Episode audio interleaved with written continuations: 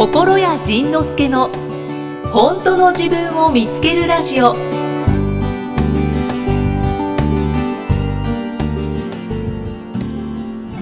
はい。今日はしっとりと始まりました。心谷仁之助の本当の自分を見つけるラジオ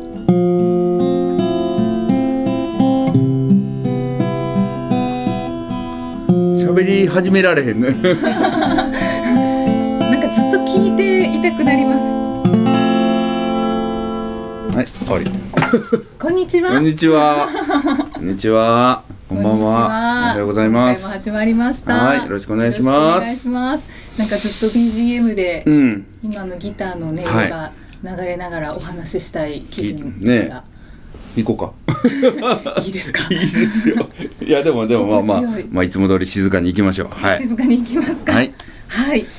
あ正座しました。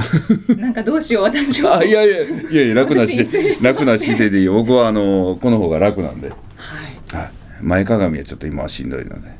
あそうですね、はい。そうでしたね。それを聞こうと思ってたんです。はい、はい。あのぎっくり腰に。はいまあねでもねあのちょっと数日前にぎっくり腰になってその翌日にビートレでその翌日翌日に横浜のライブというこのイベントが続く前日にぎっくり腰になったんですけどはい。まあね僕にとっては別にそんなそんなに初めての出来事でもないし。あ何回かやそうそう僕にとっては年に2回ぐらいはやってるので、えー。だからだからまあ年に2回とは言わないけれども時々なるので、だからまああの対処法も心得てるしだから治し方も心得てるし、だから別にあのそんなに騒ぐほどのことでもなく、まあまあまああのー簡単に言うと今回は京都から東京に来るのに一回車で来てやろうと思っはい。てポルシェに乗ってきたんですけど、まあ、でそのポルシェに乗ってきてその後、えーホテルに車を止めてその後和楽器バンドっていうそのバンドのライブに東京フォーラム行ってきたんですけど、はい。そこでも半分以上立ちっぱなしやったんでそれが終わってさすがに、えーもう今日はゆっくり腰を休めようかなと思ってホテルまでタクシーに乗ってタクシーホテルにタクシー着いて降りる時にカードで払ったんですけど、はい。そのカードにに払う時にサインをします。そのサインのあの運転手さんが出してくれたい伝票を取る時にちょっと前かがみになった時にピキッうわーあ動けないってなったんですよ。痛いはい。大変あ まあまあそんな話です。要するにまあまあまああの遊んでたらそうなったと。そうブログとかフェイスブックで拝見はしておりました、ね、でまあねあのよく注意してくださいねとかだから筋トレしてくださいねとか言われるんですけど筋トレしてもこれまた意味がなくて、う全然その筋肉だだって筋力の弱い赤ちゃんがぎっくり腰になる方はならないでしょ？そうですね。だから筋肉背筋腹筋が弱いからぎっくり腰になるわけではない。体を柔らかくするうん、まあまあ柔らかくするっていうかそうそうそう。要は長時間運転してたらお腹が縮んでるし、はい。で背中がギュッと伸びてるんですよねずっとね、だからそれでそのあの縮みすぎたり伸びすぎたら要は筋肉って痛みを出すから、い。なんかそれであのピキッときただけの話なのでまあ、それを今度お腹を伸ばして腰を縮めてやれば治るだけの話ですので。逆にするんです、ね、はい、さようでございます。だからもうそれも一応心得ておりますので、それでまああれをしていけばまああれかなというとこ でも。やっぱりやっぱりいつになくちょっとちょっと元気ないですか？うん、あのね、そう思って見るからです。僕別に普通の通りで。で、そうでそのうんあのなんか気をつけてくださいねとか言われるんですけど、非常にありがたい言葉なんですけど、気をいつも気をつけてるんですよ。基本はね僕はね。気をつけてるんですけど気をつけてない時にピキッとくるもんなのでですね四六時中気をつけてたらもうね多分死んでしまうのでだから 気を張っとかなきゃいけないそうまさかそのタクシーのカードのサインするのに気をつけてはいないよね。その時あそれとかそのよくあるのがねこう歯磨いててゆすごうと思って前かがみになった瞬間に背中あっってなったとかね。なんかそういう辛い辛いただそれだけのことですので、まあ本当にねただそれだけのことです。あの金属疲労みたいなそんな感じですので。ちなみに今日の配信ははい。おそらく8月末なんですね。8月末その頃にはもう心屋さんもう元気満々だと思います。いやもうもうすでに元気満々でございます。大丈夫でございます。だい。たい1ヶ月前うんに収録をして、はい。えー、1ヶ月後に配信しているはいはいってはいいう状態なので、なるほど。ご了承くださいませ。わ。かりました。ありがとうございます、でも本田光一さんがうんあの佐藤式をおーそうそうそうそう教えてくれたんですよね。そうそう。あれでちょっとやってみたらね痛みがポンととまあ前からね佐藤式もやってたんですけどあのその時は忘れてたんですよね、うん。でああそうだなと思ってやってみたら痛みが取れたので。でで痛みが取れてそれでもそこで痛みを取っちゃったとしてもあとやっぱり緩め続けないことにはあのまた痛みっていうのは返ってくるので、うん。だからその後は緩め続けるのをまあ自分でやり続けたと。もともとじゃあちょっとぎっくり腰持ち持ちです。だったんですね。僕のただの持病ですのでそんなに あの皆さん騒がなくても大丈夫でございます。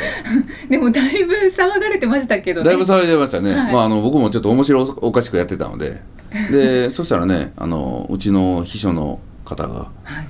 まるでお母さんのように いろいろとあれあれこれをしていただいて本当に助かって。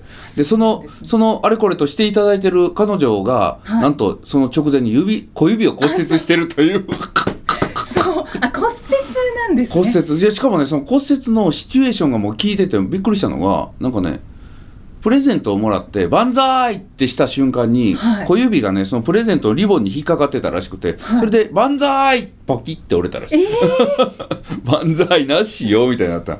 ー、もうねえリボンで？リボンで。どんだけ繊細なんですか？もうプレゼントあげた人がっかり 私が僕があげた プレゼントのリボンで骨折するなんて。でで手術して。あ手術したんですね、指から針金が出てるらしい、だからチーム心は満身創痍で本日の この収録に挑んでおります。恐れ入ります。ありがとうごだからざいます。皆さんも心して聞くように。心して聞かんでいいからいつも通りへヘラヘラ聞いといてくださいったんですね、そう収録前にお話聞こうと思ってたんですけど、うん。今日の収録場所がまた違ううん。場所だったので、はい。その場所の話でちょっと「おお」とか「うわ」とかお言ってて。おおーそうなのね。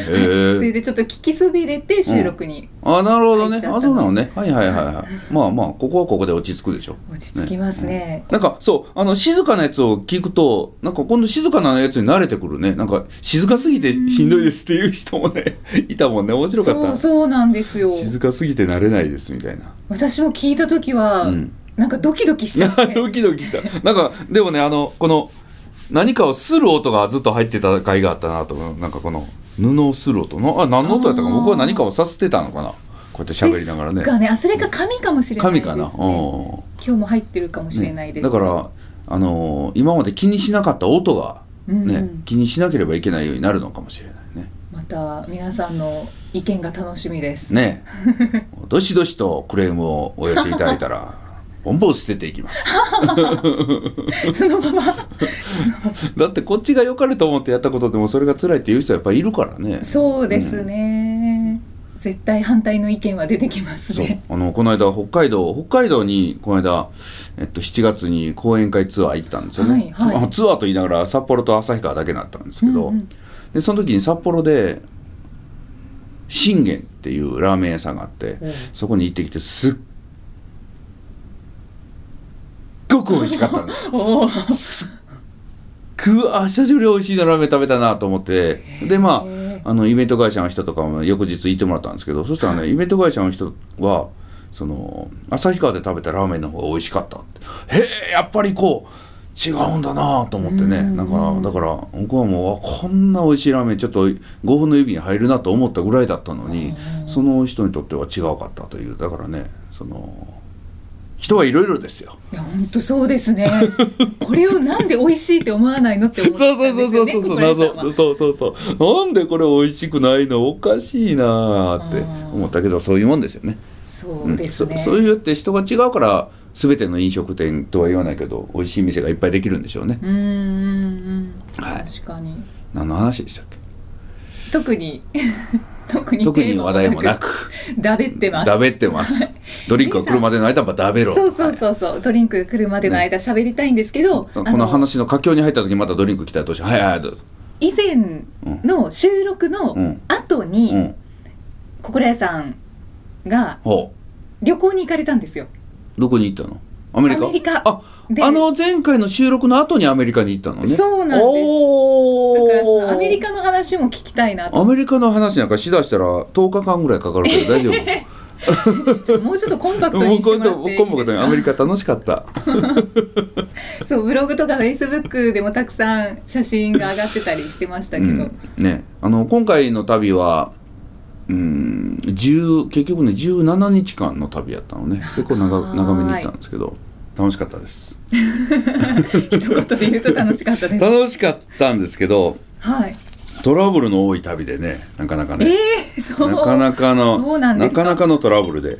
うん。でもまあトラブルが多いと言いながらまあ楽しい思い出の方が明らかに多いんですけど、えーまあ今回は4人で行ったんですけどその3人が来る前に僕先にサンフランシスコ入りしたんですよね。うんうんうんでサンフランシスコに行って、えー向こうに住んでるうちの生徒さんにはまず会ってはい。それからその後はうーん前回去年の9月にサンフランシスコに突然行った時に知り合った2人の日本人妻お 変な言い方やな2人の日本人妻と2日間遊んでもらってはい。でその次にサクラメントうん。っていうカリフォルニア州の州都があるんですけどそこのサクラメントに住んでる日本人妻と現地夫のカップルに うん、また遊んでもらうのに、まそうそうそう、えー一人で電車に乗ってカリフォルニアサンフランシスコから電車でサクラメントまで行き、はい向こうでその室内スカイダイビングとかそれか楽ら。えっと、ちょっとゲーム的なゴルフ、ゴルフ練習場があって、その、それはね、ナイターゴルフとか、ご飯食べながらゴルフ練習するんですけど、お酒飲んだりね。で、そこで、こう、ゴルフを打ったら、その、打った先に、いろんなところに、その、グリーンっていうかね、旗が立ってて、はいその旗に近ければ近いほど、あの、点数が上がるという、なんかそういうダーツみたいな、うんそういうゴルフをやってだから最終的にはあのボーリングみたいに点数が合計点数が出るみたいななんかそういうねちょっと楽しい遊びをしてしてサクラメントに泊まって、翌日はその人たちと一緒に車でサンフランシスコまで戻ってきて、はい。えーサンフランシスコジャイアンツのメジャーリーグの試合を AT&T スタジアムというところで見て、いいですね。はい、でそのサンフランシスコジャイアンツが恐ろしいほど負けて。ちょうどねもう絶不調の真っ最中でものすごい負け方しよって。でそういう楽しい日々を送りはい。その後ユタに。うん。ユタ。ユタ。宇宙人とかいっぱいある。ユユタ州って。ユタ州って。なんか何もない、何もない砂漠の、そうそうそう、ソルトレイクシティとかね、なんかねそのほんま砂漠ですよ赤赤い土の砂漠に行ってでその赤い土の砂漠の中にそのリゾートがあってそこでちょっと遊ぼうということで残りの3人がそこに合流したんですがはい。残りの3人は、えー日本から飛んできてサンフランシスコへ乗り換えでフェニックスという空港まで飛んだんですね。で僕はもう国内アメリカ国内入りしてたので、国内線でフェニックスまでだから機内で会おうねみたいななんかそんな感じだったんですけどでまあ旅行会社が取ってくれてたのがその国内線のビジネスクラスだったんですけど、うんうんはい。でそのビジネスクラスでその搭乗口まで行ったらなぜか僕の名前が呼ばれて。うん。で何何って聞きに行ったら実はあなたの席がないんだと。え？あなたの席がないんだって初めて言われた。あなたの席がないんだと。ユナイテッド航空です。はい。あなたの席がないんだ でなんだってこう聞いてきていやあのーあなたの席がなくなってしまったんだそのこその代わりにこの席ならあるんだってこうなんかエコノミーのアメリカ人の真ん中のなんかね すごい狭い席で言われて「はいはいえー!」って言って、でまあでこれがダメならその後の飛行機に乗るか取りやめるかなんとかなんだ。いやちょっと待ってチェックインしてここまで来てお前何を言うんだと。